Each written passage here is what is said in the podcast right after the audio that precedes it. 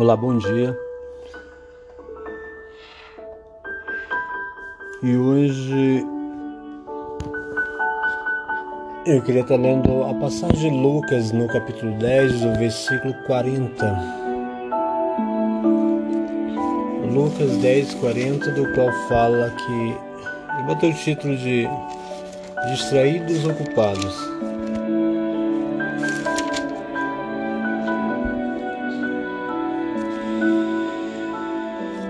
Vamos lá, 38. E aconteceu que, indo eles a caminho, entrou numa aldeia, e certa mulher por nome Marta o recebeu em sua casa. Tinha esta uma irmã chamada Maria, a qual, assentando-se, também aos pés de Jesus, ouvia sua palavra. Marta, porém, andava distraída e em muito serviço. E aproximando-se, disse: Senhor, não se te dá que a minha irmã me deixe servir só? Ou seja, então cuidado que dá, minha irmã está me deixando aqui sozinha. Ou... Diz-lhe, pois, que me ajude. E respondendo, Jesus disse-lhe: Maria, Marta está ansiosa. Respondendo, Jesus disse-lhe: Marta, Marta, Marta, está ansiosa e afadigada com muitas coisas. Mas uma só é necessária, e Marta escolheu a boa parte. E Maria escolheu a boa parte. E Maria, a qual não lhe será tirada. Eu coloquei o título dessa leitura aqui sobre distraídos ocupados. Quanto não são os que estão distraídos e ocupados. A distração é um desvio de atenção. Quantos que por uma distração sofrem acidentes e até mesmo perdem a vida? Por uma distração de momento ou focam em algo que tira a sua atenção. Porque a finalidade da distração é justamente esta: tirar a sua atenção. E eu conheço muitos que, por uma distração, desviaram sua atenção do propósito. Porque a finalidade do propósito é a vontade de Deus. Apesar de sermos pessoas com vontades, necessidades, nós não podemos nos distrair. As nossas ocupações elas não podem ser a nossa finalidade. A nossa finalidade ela tem que ter como objetivo o reino dos céus. Se a própria palavra fala que buscai o reino em primeiro lugar e a sua justiça, e todas as demais coisas seriam acrescentadas. Porque o meu propósito ele tem que estar associado ao do Senhor. A minha ocupação ela não pode suplantar a vontade de Deus. Para as nossas vidas, para a minha vida. Outra coisa que nós precisamos saber é qual é a vontade de Deus. Qual é a vontade de Deus para a sua vida? Será que você não está querendo a sua vontade estabelecida sobre a vontade do Senhor? A vida ela não é um resultado de realização, no qual você é o arquiteto e o construtor ao mesmo tempo.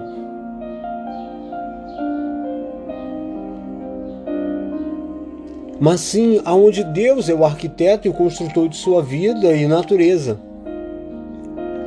Mas às vezes, ou na maioria das vezes, nós precisamos desconstruir muitas áreas das nossas vidas, aonde o fundamento nos quais foi construído está cheio de rupturas, fragilidades, porque foi edificado sobre bases humanas, de conceitos, de ritos, de regras formais e sem bases sólidas. Se vir uma tempestade, ou seja, uma situação ou situações, a nossa base, se ela não for Deus, tudo virá ruir.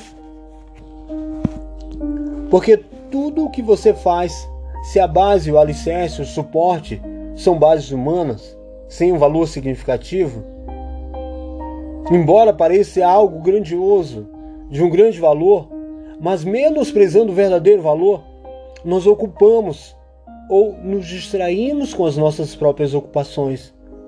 Louco, Jesus falou: essa noite pedirão a tua alma. Para quem tem preparado? Quais são as suas motivações? Quais são as nossas disposições e ocupações? Predispõe as nossas, as nossas ocupações, ela predispõe uma preparação para que e para quem estamos nos preparando. Não deixe que as distrações do mundo tire o que realmente importa. Tire suas próprias conclusões e veja o quanto é importante para você. Veja se você está como Marta, se você não está distraído em serviços e afazeres ao ponto de não perceber que o Salvador está ao teu lado. E ainda pergunta se ele não está importando, porque acha que aquilo que você está fazendo, você acha que aquilo que você está fazendo é importante. A vida e o reino dos céus dentro e em nós. É isso é importante. Por isso Jesus Cristo nos advertiu: trabalhar não pela comida que perece, mas para que permanece para a vida eterna. E às vezes nós nos colocamos em posição, nós estamos é, distraídos com ocupações. E nós temos justificativas para isso.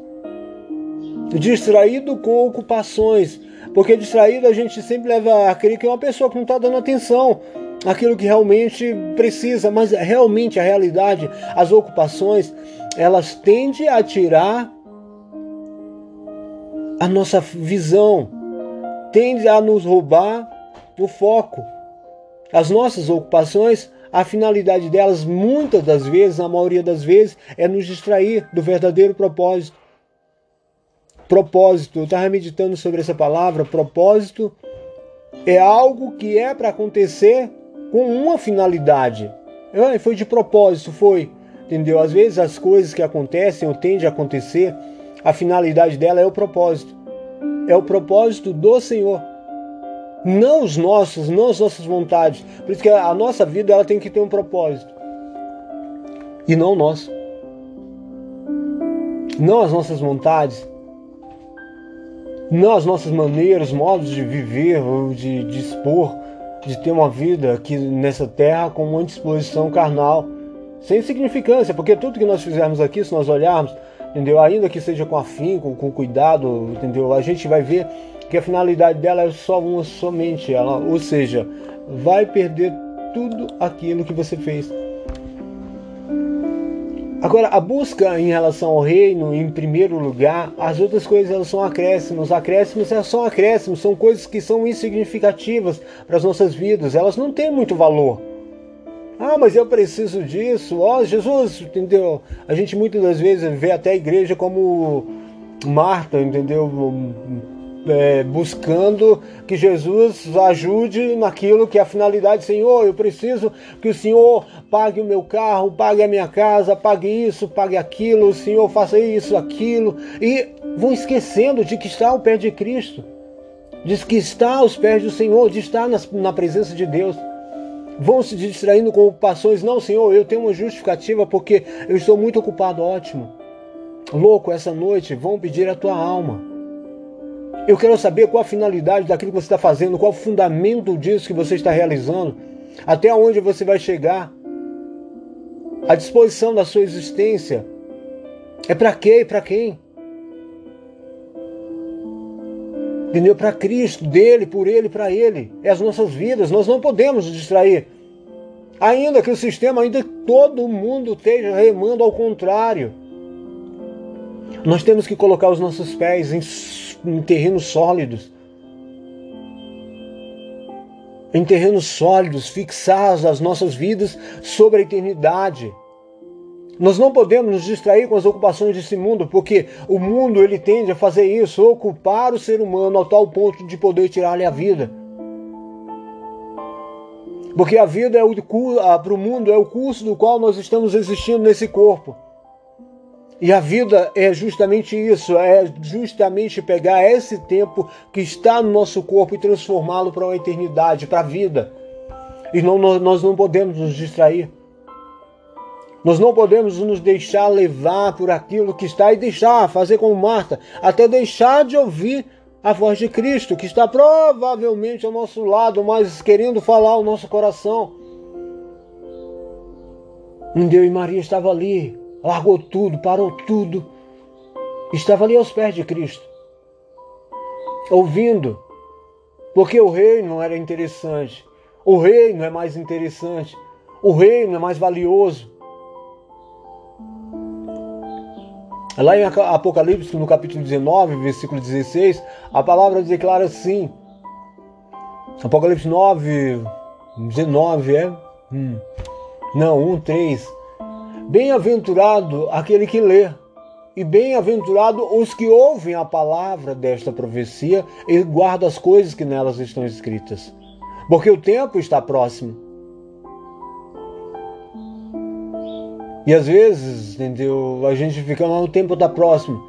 Como o tempo está próximo? Está próximo. Nós não sabemos do amanhã nosso. Entendeu? Nós não sabemos se o amanhã nosso vai existir. Se existimos hoje, então o uhum. nosso hoje, o tempo de transformação, o tempo de busca à eternidade, não pode ser amanhã. Nós não podemos adiar ou ocupar as nossas vidas com distrações. E às vezes ouço pessoas que quando citam o fim está próximo se esquecem de que o fim ou o tempo não é o fim de todas as coisas, mas inclusive a sua própria existência.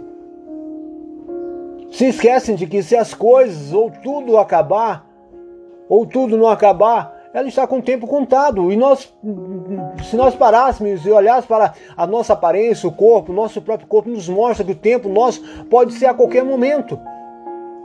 O fim de todas as coisas não deve ser a nossa preocupação, mas a nossa vida, a vida aqui na Terra, que claramente se vê por nossa matéria, que a cada ano nos, mostra que o tempo está próximo, e o tempo é o nosso, o tempo nosso está próximo.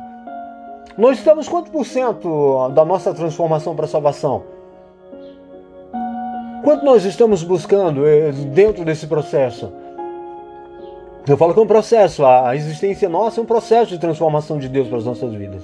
É o amor de Deus sendo manifesto em processo, entendeu? E nós não podemos deixar que esse tempo tão próximo está seja roubado, seja ocupado. Como Marta estava fazendo ali, ocupando tanto com os afazeres que esqueceu que era o próprio Jesus que estava do lado. E Maria largou tudo e ficou sentado ali ouvindo. Nós não podemos, jamais, nós, nós temos que ter uma vida totalmente contrária ao que o sistema impõe sobre nós. Ah, mas eu trabalho, mas eu sou ocupado, mas eu faço isso, eu faço aquele problema. Isso tudo que você está fazendo, qual a finalidade disso, tudo que você fizer? Embora tenha um valor por temporário aqui sobre a terra. Embora, embora tenha um valor financeiro, material, seja lá o que for. O que você daria em troca da sua salvação. E eu sempre falo que o que nós temos mais precioso aqui sobre a terra é o tempo. Entendeu? Não são o que você faz, não é o que nós fazemos, não é o que nós realizamos. Entendeu? Mas o que nós temos é o tempo. E esse tempo, ele está próximo. Esse tempo está próximo. Mais perto do que quando a gente se converter, porque nós temos a consciência. Essa consciência ela nos arde quanto nós valorizamos, o quanto nós validamos. Por isso que a própria palavra fala que o tempo da ignorância é perdoado. O tempo da ignorância é quando nós desconhecemos o valor da salvação eterna, o valor do sacrifício de Cristo. Mas agora conscientes desse valor, se nós o menosprezarmos, entendeu? Está declaradamente no mundo espiritual e declaradamente por nossas ações o que realmente tem valor. Nós não podemos nos distrair com ocupações. Ainda que seja ocupação, ah, tem, tem justificativa. A carne sempre vai ter uma justificativa para aquilo que você realiza e não para aquilo que é espiritual. Vai ter uma auto-justificativa pessoal sobre os seus atos, sobre ah, por que o espiritual? Por, por que Paulo fala sobre lá em Gálatas que a carne ela milita contra o espírito para que porventura não seja feito o que seja do vosso querer? E ele está falando justamente disso. Aonde a carne ela está prevalecendo, entendeu? A disposição ela vai ser carnal. Aonde a disposição é para o espírito, você vai ter um, uma busca maior, um um, ou como é que chama, uma, uma decorrência maior em relação à palavra, em relação ao reino, a meditação do coração. Nós não podemos nos distrair. Nós não podemos, nós estamos com o tempo contado. Eu não sei como você faz quando está com o tempo contado. Você corre contra ele. Nós trabalhamos e dentro do nosso trabalho nós temos um, um período de horas que nós trabalhamos e nós damos afim com aquilo que é as nossas realizações. E quando são passadas tarefas para nós, ou temos muitas tarefas, nós começamos a fazê-las com um desdobramento maior, com disposição, nós passamos a ser diligentes. Entendeu? E dentro disso, dessa diligência, nós temos justamente esse, esse querer dentro de nós essa disposição de busca, de realizar, de remir o tempo, de trazer para conseguir fazer aquilo tudo que está dentro do tempo. E nós estamos dentro do nosso tempo. Entendeu? O tempo está próximo, nós não podemos nos antever ou com o mundo, ocupar, deixar que ocupe a nossa mente a nossa alma, o nosso coração, a nossa disposição. Nós temos que tirar o nosso tempo, remir o tempo, buscar para fazer aquilo, Senhor. Eu preciso. Tem áreas na minha vida, tem áreas na minha vida que preciso. Eu preciso olhar, eu preciso ouvir a tua voz. Entendeu? Porque nós não podemos nos distrair. Nós temos que fazer como Maria. Entendeu, Senhor? Entendeu? Senhor, agora, mais que nunca, depois de consciente, depois de saber que o Senhor está do meu lado. Por isso que é chamado de Emmanuel Deus conosco. Um Deus que quer estar presente, entendeu?